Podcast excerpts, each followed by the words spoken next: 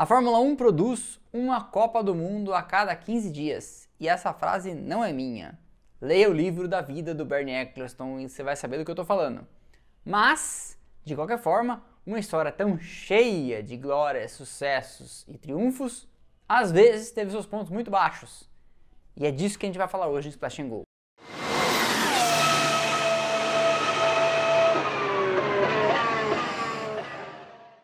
Essa é uma lista de cinco grandes fiascos, não de equipes ou pilotos, mas da categoria, da organização e do show como um todo. E eu já deixo um convite para que você comente aqui embaixo se essa também é a sua lista ou se você tem outros momentos baixos também. E eu posso fazer depois uma segunda parte com outros momentos não tão gloriosos assim da história da Fórmula 1. Vamos lá? O primeiro deles é o Grande Prêmio da Malásia de 2009.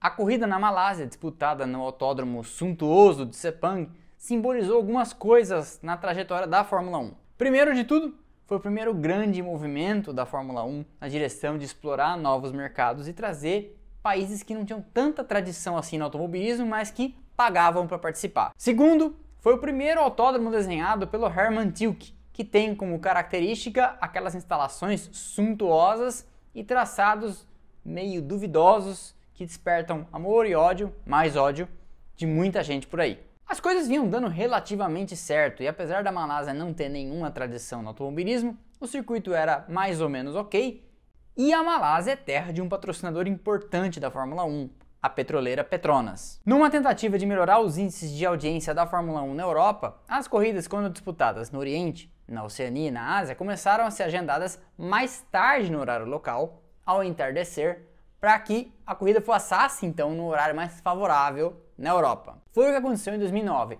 O Grande Prêmio da Austrália foi disputado já com o sol se pondo e aí, quando chegamos na Malásia, a mesma coisa ia acontecer e a corrida ia ser disputada mais para o final da tarde.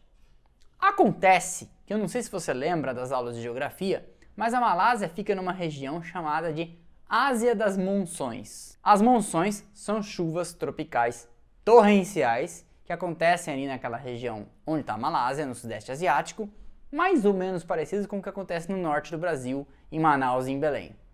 E aí choveu, mas choveu muito. Aliás, choveu muito é apelido. Choveu a ponto dos carros de corrida não conseguirem alcançar o safety car. Isso porque o safety car, por ser mais alto, não era tão afetado pelo volume de água que se formou em cima do asfalto.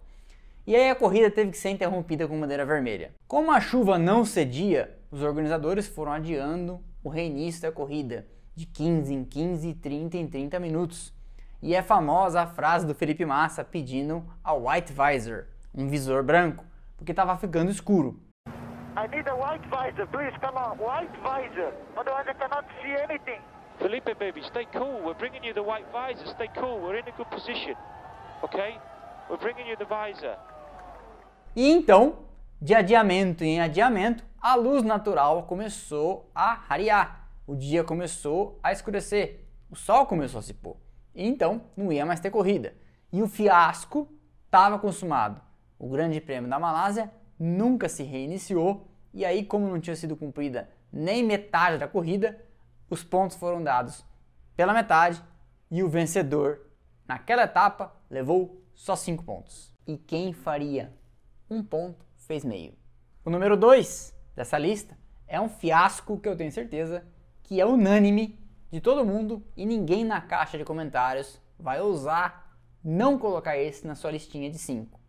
O Grande Prêmio dos Estados Unidos de 2005. A Fórmula 1 sempre tentou emplacar nos Estados Unidos.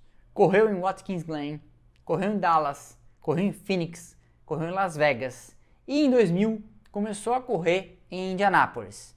Mas não, não eram as 500 milhas de Indianápolis, que já tinham feito parte do calendário da Fórmula 1 nos anos 50 e 60. E sim, uma corrida de Fórmula 1 disputada dentro do circuito histórico americano, usando uma parte do oval, mas correndo ao contrário. Como na história da Malásia, as coisas vinham acontecendo relativamente bem e a Fórmula 1 vinha fazendo algum sucesso moderado entre 2000 e 2004, até que, no Grande Prêmio dos Estados Unidos de 2005, tudo veio abaixo. A Fórmula 1 vivia ali uma era de dois fornecedores de pneus, a Bridgestone de um lado e a Michelin de outro, que estavam em guerra, claro. Todas as equipes do grid menos 3 andavam de Michelin, exceto a Ferrari, a Minardi e a Jordan. E na sexta-feira de treinos livres, uma coisa esquisita começou a acontecer. Os pneus dos carros Michelin começaram a se romper, causando graves acidentes, como o que vitimou o Ralf Schumacher. As equipes e os pilotos, claro, levantaram questões com relação à segurança, e até a Bridgestone ficou preocupada. Até que começaram a perceber que o problema envolvia os pneus exclusivamente da Michelin. Durante a noite, a Michelin trouxe num voo de carga da Europa novos pneus para todos os carros que ela equipava.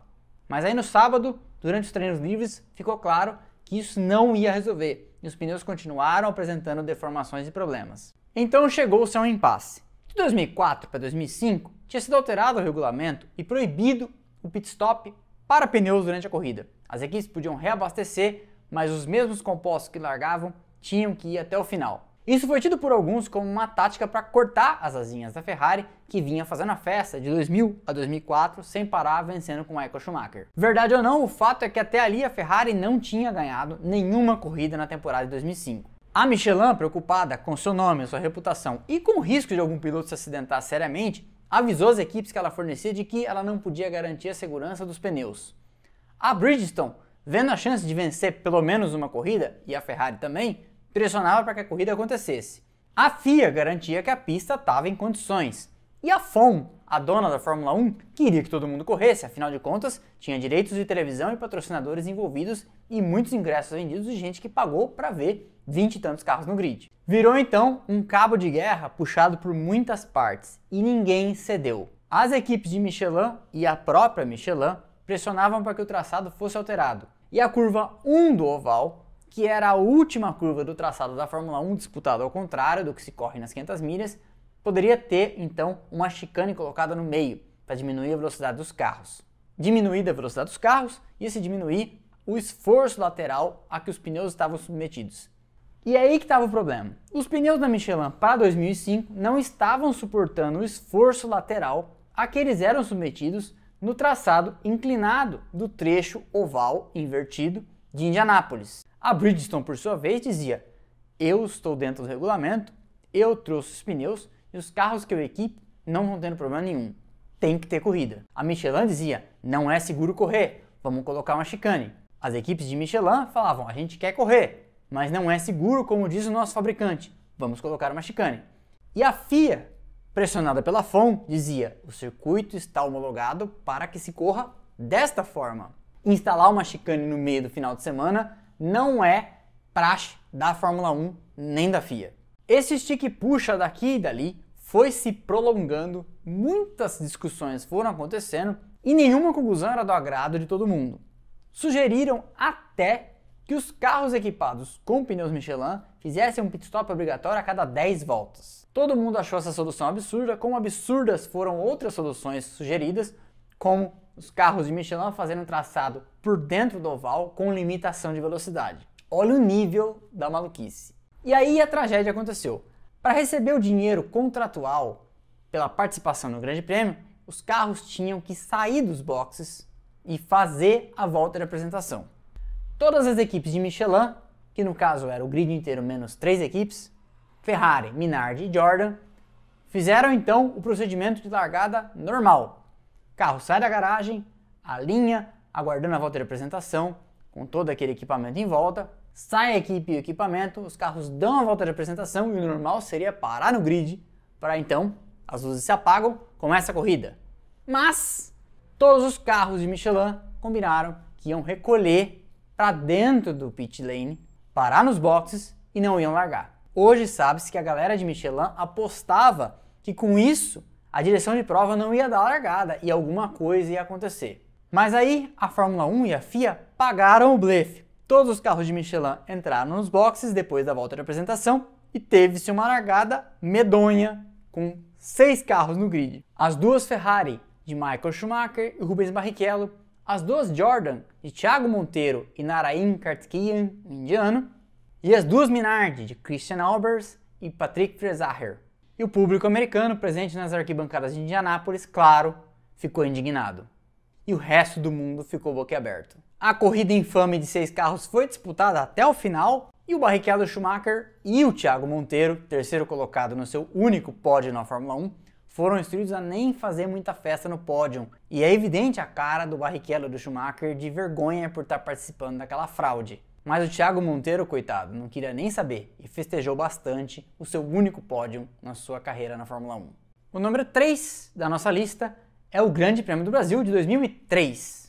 Tradicionalmente, a corrida Interlagos sempre foi disputada no primeiro terço do campeonato, às vezes até inaugurando a temporada da Fórmula 1. Mas em 2003 choveu tanto e foi uma corrida tão maluca que isso influenciou até na decisão de colocar o Grande Prêmio do Brasil depois, dali para frente, na última parte do campeonato. Curiosamente, não resolveu muito, porque também uma época, outubro e novembro, que chove bastante em São Paulo. Mas nesse dia em 2003, além da chuva torrencial, muita coisa aconteceu. A curva do Sol, por exemplo, virou um verdadeiro pátio de seguradora, um ferro velho, com tantos carros que se acumularam lá na área de escape. Até o Michael Schumacher quase acertou um trator que estava removendo outro carro. A bruxa estava tão solta nesse dia que o Barrichello, que tinha feito uma pole antológica no sábado, liderava a corrida na volta 46 de 71 e teve uma pane seca. Já tinha chovido, já tinha secado, já tinha acontecido de tudo, quando Mark Webber bate na curva do café e interdita uma boa parte do traçado. Fernando Alonso, que vinha logo atrás, não tem tempo de ver as bandeiras amarelas, acerta os destroços do carro do Webber e a pista naquele trecho chega num nível de caos tão grande que a direção de prova não tem outra alternativa a não ser baixar a bandeira vermelha. Interrompida a prova, o Alonso é atendido e levado para o centro médico. E o resultado declara que o Kimi Raikkonen foi o vencedor, com Giancarlo Fisichella correndo pela Jordan em segundo. O Fisichella para o carro no Parque Fermé, o parque fechado, e a Jordan dele pega fogo.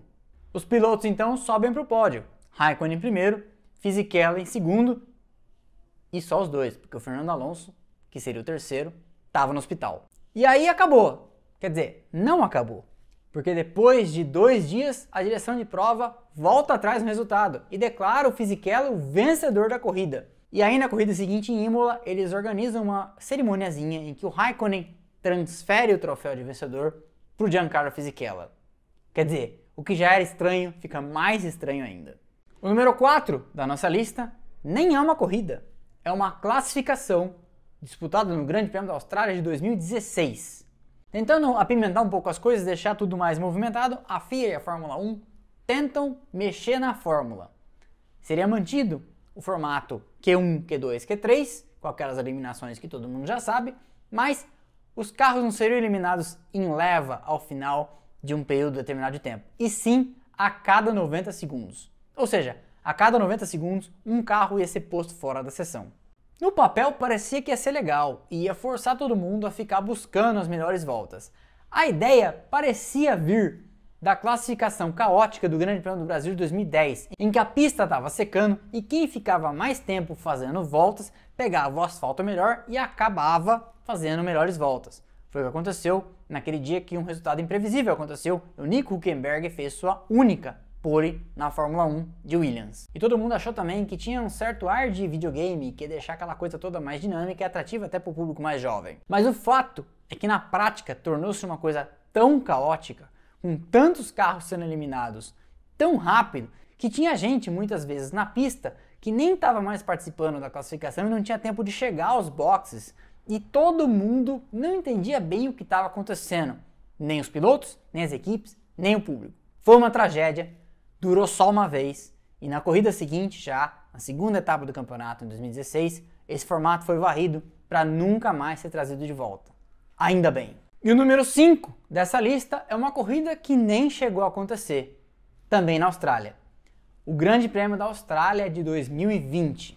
A pandemia já estava acontecendo, o epicentro naquele momento era na Itália e havia fundadas dúvidas se as equipes com sede na Itália, a AlphaTauri e a Ferrari, iam conseguir chegar na Austrália com todo mundo em ordem. Mas ainda assim a Fórmula 1 ensaiava aquele seu script padrão de absoluta insensibilidade ao que está acontecendo no mundo, vídeo que já aconteceu na época do Apartheid, em que a Fórmula 1 correu na África do Sul toda pimpona, nas ditaduras militares do Brasil e da Argentina, ou nessas monarquias sanguinárias do Oriente Médio. Parecia que ia ser mais uma vez esse mais do mesmo. E aí a Fórmula 1 foi pagando para ver. Todo mundo foi para a Austrália, as equipes lá chegaram, o circo estava se montando, os torcedores estavam para entrar em Albert Park, até que a McLaren testou positivo um de seus integrantes e resolveu isolar ele, e mais cinco tinham tido contato com ele, e dali para frente informou a FIA que ia se retirar da corrida porque ela não tinha condição de operar com cinco integrantes a menos de maneira satisfatória no final de semana de Grande Prêmio. Começou uma grande discussão e durante a noite de quinta para sexta, várias equipes votaram contra e a favor e ficou pendente a questão contratual. A McLaren recebe? A McLaren não recebe? Quem está aqui para correr recebe? Quem não recebe? Virou um grande embrólio, inclusive esse foi o tema do meu primeiro podcast, lá em março do ano passado, quando só tinha podcast, não tinha YouTube. E aí o stick push e cabo de guerra se formou mais uma vez entre o governo da província lá de Melbourne, Vitória, se eu não me engano, a prefeitura da cidade, o governo federal da Austrália, a Fórmula 1, os patrocinadores, as equipes. Cada um puxando de um lado e ninguém querendo decretar, ele sozinho, que não ia ter corrida. Porque quem decidisse que não ia ter corrida ia ter que pagar o pato. Essa indefinição, meio parecida com a história de Indianápolis 2005, que eu falei agora há pouco, foi se prolongando até que os portões estavam para ser abertos na sexta-feira de treinos livres e já se ouvia o barulho de um carro de Fórmula 1 de três lugares para convidados andando dentro de Albert Park e as pessoas na fila para entrar nos portões do circuito. Quando então, finalmente, o bom senso prevalece, a organização, o governo da província de Vitória, a Fórmula 1 e todos chegam num consenso e o Grande Prêmio da Austrália é cancelado. Mas o vexame, mais uma vez, estava consumado. E essa é a minha lista de 5 piores momentos da história da Fórmula 1. Deixa os seus aqui nos comentários, eu leio todos. E quem sabe a gente consegue volume suficiente para fazer outro episódio só desses grandes fiascos. Eu espero que vocês tenham gostado. Na semana que vem tem mais. Curta, se inscreva para receber as notificações. E eu te vejo aqui e lá no Instagram, onde tem conteúdo diário. E se você não segue ainda, siga arroba Valeu, um abraço e até a próxima.